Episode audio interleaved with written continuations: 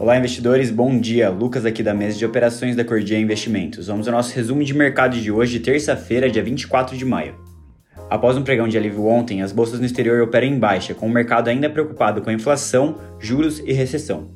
O catalisador dessa terça-feira vem do Snap, empresa dona da rede social Snapchat, já apresentando uma queda de 30% das ações após o CEO Evan Spiegel alertar que a companhia não atingirá as metas de receitas e lucros, além de reduzir as contratações em meio à rápida deterioração do cenário macroeconômico. Com esse anúncio, todas as empresas do setor de tecnologia acabaram sendo contaminados e a Nasdaq Futuro já cai 2% e os papéis da Meta Platforms, a dona do Facebook, recuam 7,3%. Além disso, no pré-mercado global, o S&P 500 futuro opera no negativo em 1,1%, na zona do euro, a Eurostox tem baixa de 0,8% e na Ásia, a bolsa de Nikkei em Tóquio fechou em baixa de 0,9%, enquanto a de Xangai, na China, fechou no negativo em 2,4%. Falando um pouco de commodities, o petróleo tem leve baixa, mas o WTI mantém o nível dos 110 dólares o barril, enquanto o minério de ferro opera em baixa hoje também.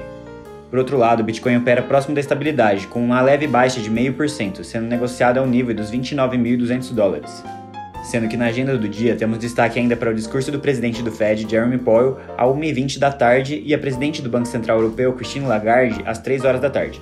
Já que no cenário interno, o Ibovespa fechou em alta de 1,71% ontem, aos 110.300 pontos, contagiado pelo bom humor no exterior e a alta das blue chips Vale e Petro.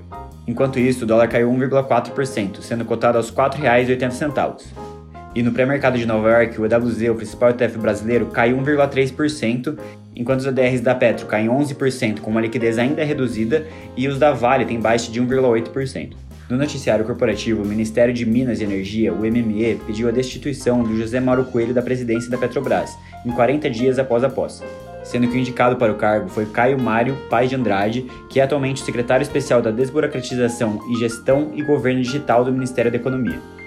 E para finalizar, a Reddor ampliou a participação da Sul América para 12% do capital social. Bom, por hoje é isso, eu tenho todos uma excelente terça-feira e bons negócios.